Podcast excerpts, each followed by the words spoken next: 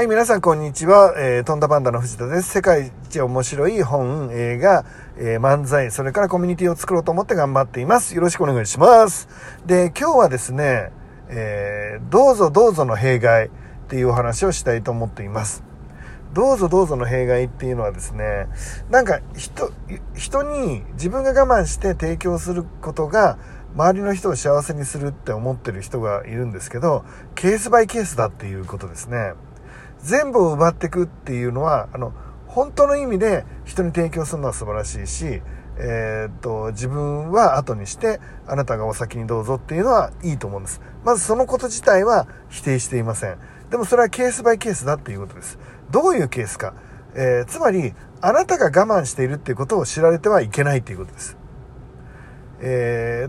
ー、例えば、えー、うんまあ、例えば飲み会の時とかね、まあ、4人ぐらいで飲み会してるじゃないですか。まあなんでもじゃあ6人で飲み会してるとしますよね。えっ、ー、と、高校の同級生6人で飲み会してて、えっ、ー、と、みんなが大好きだっていう、なんだろうな、ステーキの肉が最後1個余って、よし、この最後の一切れ、じゃんけんで食えるやつ決めようぜ、つって、俺が食う、俺が食う、俺が食うって4人手挙げてて、で、残りの2人が、え、私はいいよ、みんなで食べてとか言われたらどうですかって。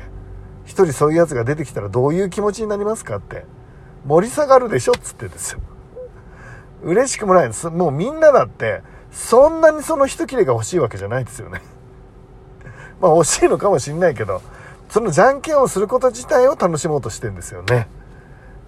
で、それを私はいいからどうぞっていう人いますよね。私はいいからどうぞっていう人は、何責任を放棄してる感があるっつってんです。みんなで盛り上げようっていう空気を壊してる感があるかな。えっ、ー、と、飲み会とかでよく、奥にどうぞみたいなあのそれが大切にしていることだって思う人いますよね。で奥にどうぞどうぞって言われて奥がみんな好きなわけでもない時あるとつまり押し付けになるケースもありますよね。本人が奥に行きたがってる人ならいいですよ。そうじゃなかったらあなたが奥に行った方が嬉しいケースもあるでしょって。トイレに出にくいとかなんとかあるでしょ奥だと。つまり何が言いたいかっていうとそのケースバイケース。例えばねあ昔よくあの僕が怒られたケースみたいのがあるんですけど例えば自分の自宅に、えーと、お客さんをお呼びした。であのなんだろうなもう昔からの大の仲良しみたいなもう雑な関係でその辺で寝ててもおかしくないみたいな関係なら別ですけど、まあ、最近お友達になった人をご自宅に、えー、自宅に呼ばせてもらったみたいなケースあるありますよね。でその時に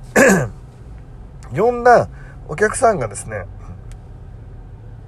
あのこっちが料理を準備してるとするとまあ基本的には僕がホストになってますよね。でお客さんがあの2人3人その周りに座ってると。でみんな、えー、初めてうちに来た人たちみたいな。でこれから仲良くなっていこうかなっていう人たちがいたとしますよね。その時皆さん最初に、えーと、ホストとして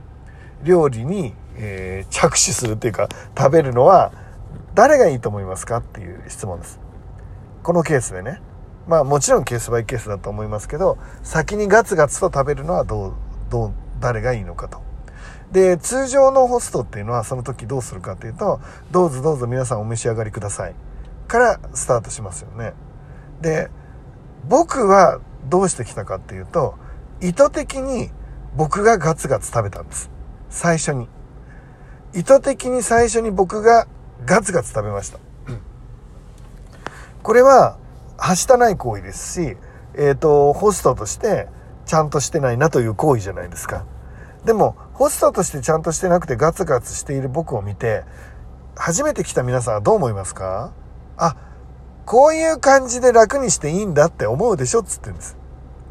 自分がピエロを演じることによって、バカを演じることによって、あるいはアホだなと思われることによって、居心地のいい空間を作れる時があるんだって言ってるんです。例えば、うんと、もっと広い上で言うと、職場で、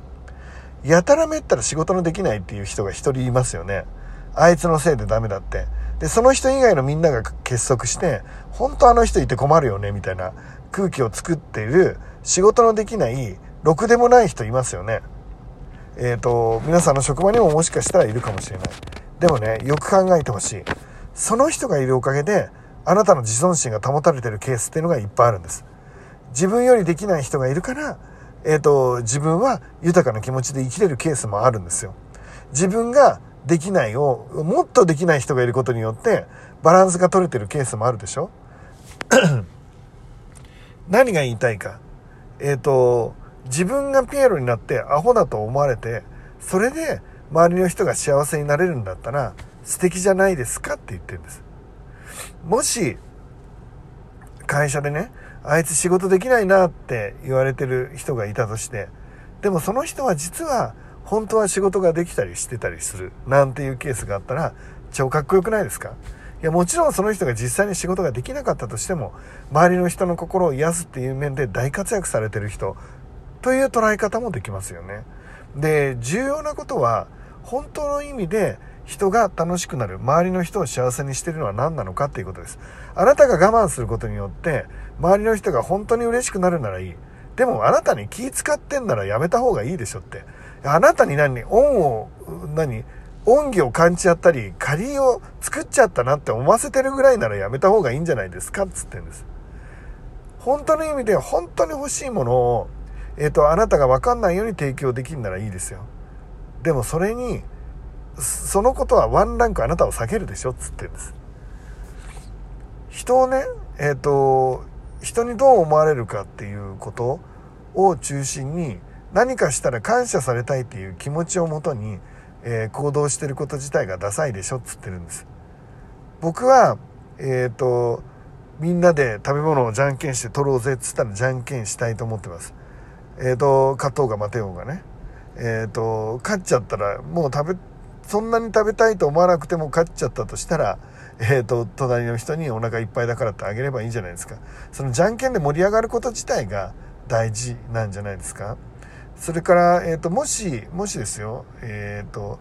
えー、自分の家に、えー、緊張してる人がいたらなるべく自分はダメなホストだガサツなホストだと思うことによって、えーえー、そういうことを演じることによって周りの人が楽しくなってくれればいいなって感じる方です。えーとなるべく周りの人が楽で楽しいのは何か。で、じゃあ、あの、みんな雑にしたらいいかっていうと違うよね。例えばプロポーズするような場面だったら、えっ、ー、と、意図的に緊張した場面を作り出してあげることが相手にとっての幸せでしょって言ってるんです。ちゃんとしたオフィシャルな場所に行って、緊張して、一生懸命話すっていうことが重要な場面もあるんだよって。それは、相手がそれが、えっ、ー、と、幸せを感じれるからです。そして自分もそっちの方が楽しいからですよ。で、どうぞどうぞ、どうぞどうぞの精神は悪くない。素晴らしいことだと思うけど、ケースバイケースで考えないと、要は自分のポイントを上げるためだけにやってるケースになっちゃうこともあるよって。何にもしない人よりも上げる方がいいっていうケースがもちろん多いでしょう。でももしもう一歩前に進むんだったら、どうぞどうぞ以上の何かが、えっ、ー、と、やり方がもしかしたらあるかもしれないので、ぜひ考えてみてもらえたらいいかなと思います。ということで、今日はお話ししたいことをまとめると、とにかく、えっ、ー、と、単純にどうぞどうぞと人にあげるだけが、えっ、ー、と、いいわけじゃないよと。ちょっと、くれぐれも言いますけど、人に提供できるってことは素晴らしいという前提に、えー、提供するときに恩着せがましくなったり、えっ、と、自分が我慢してることを知られちゃったり、えっ、と、藤田が苦しんでる中で頑張ってやってくれたなんていうのを分かってもらおうと、結果的にはバレちゃったのはしょうがないけど、分かってもらおうとやる、する行為っていうのはダサいよってことです。ダサいもうダサいっていう感じになるので、えっと、皆さんそこは気をつけてもらったらいいかなと思っています。えー、ということで、えっ、ー、と、これからもですね、えー、僕のチャレンジをどんどんここで公開していきたいと思います。よろしくお願いします。今日も一日素敵な一日に、皆さんにとってね、素敵な一日になりますように、いってらっしゃい。